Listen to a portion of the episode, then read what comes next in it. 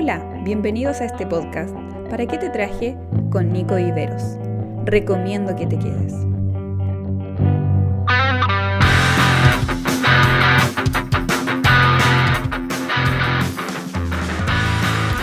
Hola a todos, ¿cómo están? Muy bienvenidos a un nuevo capítulo de ¿Para qué te traje? El último capítulo de la serie ¿Para qué te traje al Pentecostés? Eh, de verdad ha sido una semana increíble, una semana muy linda, donde seguramente eh, el Señor nos ha desafiado a través de su palabra, pero también nos ha abierto los ojos de, de la manera correcta en que debemos mirar esta fiesta, esta, este día del Pentecostés. Ayer se celebró por fin el día, no sé cuántos lo celebraron en sí, no sé si en sus congregaciones hicieron algo específico, pero bueno, eh, lo importante es celebrarlo uno. bueno, y hoy ya volvemos a la normalidad, eh, todos los lunes teniendo un, un episodio nuevo, ¿sí? Pero hoy quiero cerrar con algo que para mí es sumamente importante.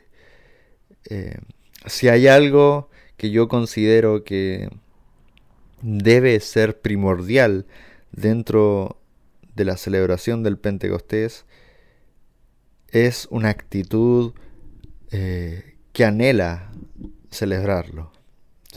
No sacamos nada con tener una celebración, no sacamos nada con eh, con que Dios haya puesto una festividad y se celebre por obligación, sino más bien tiene que haber un anhelo en uno. Y hoy quiero hablar de esto. Cuando era chico, cuando tenía aproximadamente 12 años, recuerdo que eh, para Navidad siempre la empresa donde trabajaba mi papá hacía una fiesta, fiesta navideña, seguramente la mayoría de nosotros hemos participado de alguna fiesta de empresa alguna vez. Eh, y, recuerdo que ese, ese día había un bingo. Y el premio de ese bingo era una radio. Y a mí la verdad es que siempre me ha gustado la radio, como lo dije en el primer episodio, siempre me ha gustado la locución. Eh, desde muy chico yo escuchaba radio, me recuerdo cuando estaba eh, en primaria o en la enseñanza básica, eh, donde eh, me iba al colegio y todas las mañanas escuchaba un programa de radio. Y, admiraba a las personas que locuteaban esa radio, lo hacían con tanta onda. siempre admiré y admiro aún esta, esa profesión. Y bueno, desde muy chico me gustó esto y recuerdo que muchas veces grababa eh, en cassette. Uy, se me cayó el carnet grababa en cassette eh, algunos, algunas cosas, grababa algunas canciones que salían en la misma radio, aprendí a, regrabar eh, encima y, y todas esas cosas siempre me interesó. También me acuerdo que una, hubo una unidad en la clase de lenguaje, en la enseñanza básica, donde nos la tarea era hacer un programa de radio. Y, yo fascinado estuve. Siempre voy a recordar eso. Y ahora también en el Instituto Bíblico estuvimos en una clase de radio y televisión. Eh, era una materia y y me la gocé para todos aquellos compañeros que me están escuchando. Eh, de verdad fue muy, muy buena. Y, aprendí mucho ahí, aprendí mucho. Bueno, ¿en qué, quiero llegar con esto? Que en la fiesta de, de la empresa de mi, papá estaba este bingo y estaba el premio mayor que era una radio, una radio que además era grabadora.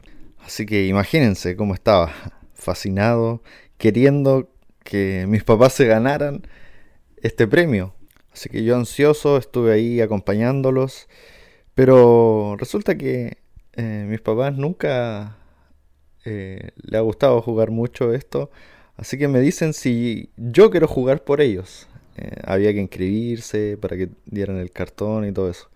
Y a mí me da vergüenza jugar eh, en frente de puros adultos. Yo era tenía 12 años, jugar con, con, gente más grande y, y, no quería, no quería jugar y, y por un lado yo decía, nada, ya, no importa, ya fue, era una radio solamente. Y por otro lado estaba el, yo quiero esa radio, quiero, quiero tenerla. Así que mm, tuve que decidir y, y me decidí por jugar. Sí, total, el bingo, uno está sentadito, no, no hay que eh, hacer el ridículo, no te van a hacer pasar adelante a bailar ni nada o a hacer alguna penitencia, sino que Simplemente uno tiene que marcar el numerito que corresponde y listo. Así que tuve mi, cartón de bingo. Y bueno, cuento corto. Salí vencedor, gané. Con toda mi felicidad fui a buscar mi premio. Y ahí estuve. Lo llegué a probar inmediatamente a, la casa. Y, recuerdo que me juntaba con algunos amigos eh, del colegio. Y grabábamos algunos, algunas canciones que salían en la radio eh, y, todo eso. Siempre, siempre me ha fascinado esto de grabar. Por algo también estoy haciendo esto ahora. Y bueno, esto, esta historia me, me sirve de introducción para enfocar en cuánto a veces tenemos que aprovechar las oportunidades. Cuánto eh, por más que tengamos miedo, por más que tengamos dudas, por más que haya un, cuestionamiento propio de si va a resultar, no va a resultar, si es para mí o no es para mí, tiene que haber algo superior a eso, que tiene que ser el, el anhelo de querer como sea esto. Y a lo largo de Hechos 2 yo puedo destacar eh, diferentes grupos de personas que tuvieron diferentes actitudes con respecto a esto de la llenura del Espíritu Santo. Y quiero hoy destacar a cuatro grupos que, que estuvieron ahí, en el mismo lugar donde estuvieron los apóstoles, en el mismo lugar donde seguramente escucharon la ráfaga de viento, donde tal vez vieron las lenguas como de fuego, y quiero destacar a cuatro grupos que tuvieron diferentes actitudes. ¿sí? El primer grupo es obviamente los que fueron llenos. Aquellos que estuvieron en la casa buscando la, la promesa que Jesús les había dicho y ellos recibieron su recompensa. Fueron llenos del Espíritu Santo. Lo que quiero destacar aquí son dos cosas. Una es que ellos supieron estar en el lugar correcto. ¿Saben? La fiesta del Pentecostés acudía gente de todo el mundo. Y el lugar donde se hacía la ceremonia o se realizaba la fiesta era el templo. Ahí es donde todos tenían que estar. Cuando llegó el día del Pentecostés, todos tenían que estar ahí, incluyendo los apóstoles. Sin embargo, ellos estaban convencidos de que había algo mejor y que Jesús les había dicho no se muevan. Es cierto, Jesús le dijo no se muevan de Jerusalén, podrían haber salido, pero seguramente estaban tan convencidos de que tenían que estar juntos que eso les impidió estar en el templo. En el templo donde se supone que ocurren los grandes eventos. En el templo donde se, se supone que la presencia de Dios está más fuerte, en el templo donde la misma Biblia describe como la casa de Dios. Sin embargo, el Espíritu Santo no tenía destinado llegar al templo, ni siquiera a la casa o al aposento donde estaban los discípulos. Más que un lugar físico, el Espíritu Santo tenía la intención de llegar a los corazones de cada uno de los que lo estaban buscando. Los que fueron llenos tuvieron dos cualidades. Primero, estaban en el lugar correcto. Y segundo, tenían un corazón dispuesto a recibir lo que el Espíritu Santo les iba a entregar. No vemos a unos apóstoles que salen arrancando por el ruido que parece un huracán. No vemos a unos apóstoles asustados porque empiezan a ver unas lenguas que parecen que estuvieran ardiendo de fuego. No, no vemos a unos apóstoles que abandonan la misión de búsqueda porque empiezan a ver que están hablando en lenguas extrañas que nunca antes habían hablado. No. Ellos tenían el corazón tan dispuesto que a lo que el Espíritu Santo les entregase, aunque sea algo que nunca antes hayan oído, algo que nunca antes hayan visto y algo que nunca antes hayan experimentado. Aunque sea todo eso, ellos estaban dispuestos a tenerlo. Es por eso que fueron llenos. Y ese es el primer grupo. Los que fueron llenos. El segundo grupo tiene que ver con aquellos que vieron esta situación, que estuvieron, que observaron, que escucharon todo esto y que la única reacción que tuvieron fue confusión. El versículo 6 nos dice que al oír el bullicio se agolparon y quedaron todos pasmados, todos confundidos, porque cada uno los escuchaba hablar en su propio idioma. A veces la confusión entorpece lo que de verdad se anhela. Al estar confundido muchas veces el miedo nos atormenta y, quedamos sin saber cómo actuar, sin saber qué decir. Cuando hemos estado confundidos muchas veces tratamos de acercarnos a algo, pero no del todo. No nos decidimos. Podemos maravillarnos. De hecho, esta persona dice después en unos versículos más adelante que estaban maravillados y que se preguntaban entre ellos, ¿qué quiere decir esto? Y eso es lo que pasa con algunos que observando la manifestación del Espíritu, observando que hay algo nuevo, observando de que algo está sucediendo, lo único que provocan e-, en ellos no es un anhelo de tener eso, sino un anhelo por responder qué es lo que está pasando.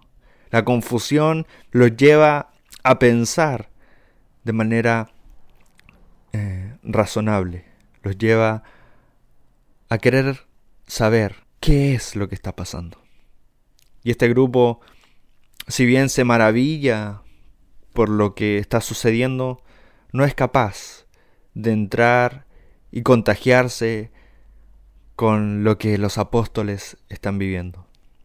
Este grupo representa a aquellos que viendo, oyendo, y sintiendo, no están dispuestos a tener eso, al menos que alguien le responda objetivamente y razonablemente qué es lo que está pasando. Estas personas son las que se preguntan, ¿qué quiere decir esto? ¿Qué quiere decir todo esto que está pasando? Esas son las personas que finalmente tampoco llegan a ser llenos sino que simplemente se quedan en su confusión, se quedan, se quedan viendo lo sobrenatural, pero buscan primero la razón y no se dejan influenciar por algo que no tiene explicación. Porque ¿quién me puede dar una explicación concreta de lo que es Dios? ¿O quién me puede dar una explicación concreta de qué es lo que el Espíritu Santo hace en nuestras vidas? Podemos estudiar la Biblia, podemos eh, tener teología, podemos hacer nuestras propias doctrinas, pero nadie a ciencia cierta puede lograr entender los misterios de Dios. Es cierto, muchas veces tenemos luz de las escrituras, pero no siempre podemos saber, porque nuestra mente es finita. No puede competir con un Dios infinito. Así que que la confusión no sea el impedimento que tengamos para no ser llenos. El tercer grupo son aquellos que están, que están viendo todo, que no se encuentran ni siquiera confundidos, sino que son mucho peor, porque son aquellos que se burlan de lo que está pasando, aquellos que no tienen respeto absoluto por lo que se está viviendo. El versículo 13 dice, otros se burlaban y decían, lo que pasa es que están borrachos. Este es el grupo de los burlones. Aquellos, como dije antes, que no tienen respeto por lo que otros están viviendo.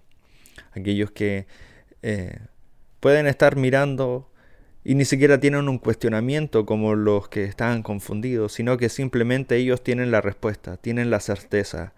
Ellos eh, creen saber la verdad. Ellos tienen la razón de todo. No necesitan preguntarse, simplemente ya saben lo que está pasando. Y eso, el saber, muchas veces lo lleva a burlarse, porque simplemente su experiencia, porque simplemente lo que han estudiado, porque simplemente lo que otros han dicho o por lo que ellos creen, no junta ni pega con lo que está sucediendo. Así que su opción es burlarse de los demás perder el respeto del acontecimiento. A ellos ni siquiera les interesa seguir eh, observando, ni siquiera les interesa saber qué es en realidad lo que está pasando. Solamente se dedican a mofarse del acontecimiento. Para ellos la situación es clara.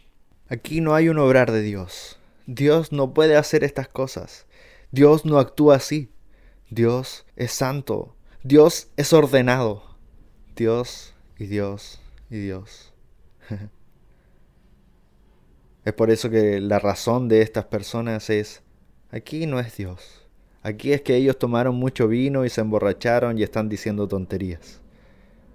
Sin embargo, están muy lejos de saber la verdad. Están muy lejos de eh, interpretar la ocasión de la manera correcta. Su sabiduría está por sobre la sabiduría de Dios. Este grupo de personas representa a aquellos que están, que son parte de la iglesia, que viven en las actividades, que han observado manifestaciones, que han escuchado con vosotros, como otros son llenos y que han visto milagros. Sin embargo, su sabiduría les hace entender de que esto no es Dios, de que ese mover no es en realidad Dios. Así que se alejan de ese movimiento y lo único que tienen para entregar es burla. Su actitud es no respetar lo que está pasando. Este grupo le pertenece a todos aquellos que viviendo en actividades de la iglesia, sintiendo la manifestación del Espíritu Santo, encuentran que hay otras cosas mejor que hacer y que hay una explicación más lógica. Es por eso que de repente no tienen respeto, no escuchan, es más, ignoran lo que está sucediendo y tal vez buscan la solución en divertirse jugando el celular, divertirse chateando con otras personas, mientras la manifestación del Espíritu Santo está alrededor de ellos aquellos son los que se burlan de Dios. Hay un montón de historias bíblicas donde personas que menospreciaron la presencia de Dios fueron muertos. libro de Gálatas capítulo 6 versículo 7 dice, de Dios nadie se burla. Este es el grupo que están muy lejos de ser llenos, porque no les interesa ser llenos. Que este no sea nuestro grupo. Pero hay un cuarto grupo, que son aquellos que no fueron llenos, que estuvieron observando todo el tiempo lo que había pasado, pero que aún así estaban interesados. Y luego de una predicación, de el apóstol Pedro, ellos también aceptan la obra de Jesucristo en sus vidas y deciden pertenecer a ese grupo que fue lleno, haciéndose parte de la iglesia de Jesucristo, de los cristianos, de los creyentes, de la familia de Dios. Este grupo representa a todos aquellos que por alguna otra razón no han podido disfrutar eh, de la llenura del Espíritu Santo, no han podido ser bautizados por el Espíritu Santo, solo han visto cómo otros han obtenido eso, pero que aún así deciden pertenecer y deciden anhelar esa llenura del Espíritu de Dios. En una playa existen diferentes grupos. Están los que van a tomar sol, están los que simplemente pierden el tiempo y se quedan con el celular a jugar y a pasar el tiempo. A lo mejor descansan. Están aquellos que se quedan dormidos en la playa. Hay otros que solo caminan por la orilla del mar. Pero hay algunos que se sumergen por las olas, que están en el mar mismo. ¿A cuál grupo estás perteneciendo tú? ¿Cuál es el grupo que más te identifica? Yo espero que sea el de los llenos o el de aquellos que querían y anhelaban recibir. Hay diferentes denominaciones que se llaman pentecostales, que sus títulos eh, tienen como apellido ser pentecostales. Pero hoy hemos perdido esas ganas de vivir lo que vivieron los apóstoles. Y eso no nos hace ser pentecostales. Hemos caído muchas veces en la ley, hemos caído en la letra, hemos caído en estudiar la Biblia que está perfecto. Pero tiene que haber un complemento espiritual, porque si no lo sabías, Dios nos creó de manera espiritual. Así que te invito a sentirte orgulloso primeramente de ser pentecostales pero también a vivir anhelando ese Pentecostés en tu vida. Anhelando lo que la llenura del Espíritu Santo puede hacer a través de ti. Esto ha sido la serie, el fin de la serie para que te traje el Pentecostés. Espero que hayas podido disfrutarla, espero que haya podido transformar tu vida, tu mentalidad. Ahora también espero tus comentarios. Escríbeme para saber qué te pareció, cuál fue el capítulo que más te gustó. Escríbeme para saber tu impresión, tus consejos. Quiero saber de ti. Un gran abrazo para todos. Nos encontramos ya el próximo lunes. Adiós. Esperamos que este podcast haya sido de bendición a tu vida. Nos encontramos en un próximo episodio. No te lo pierdas.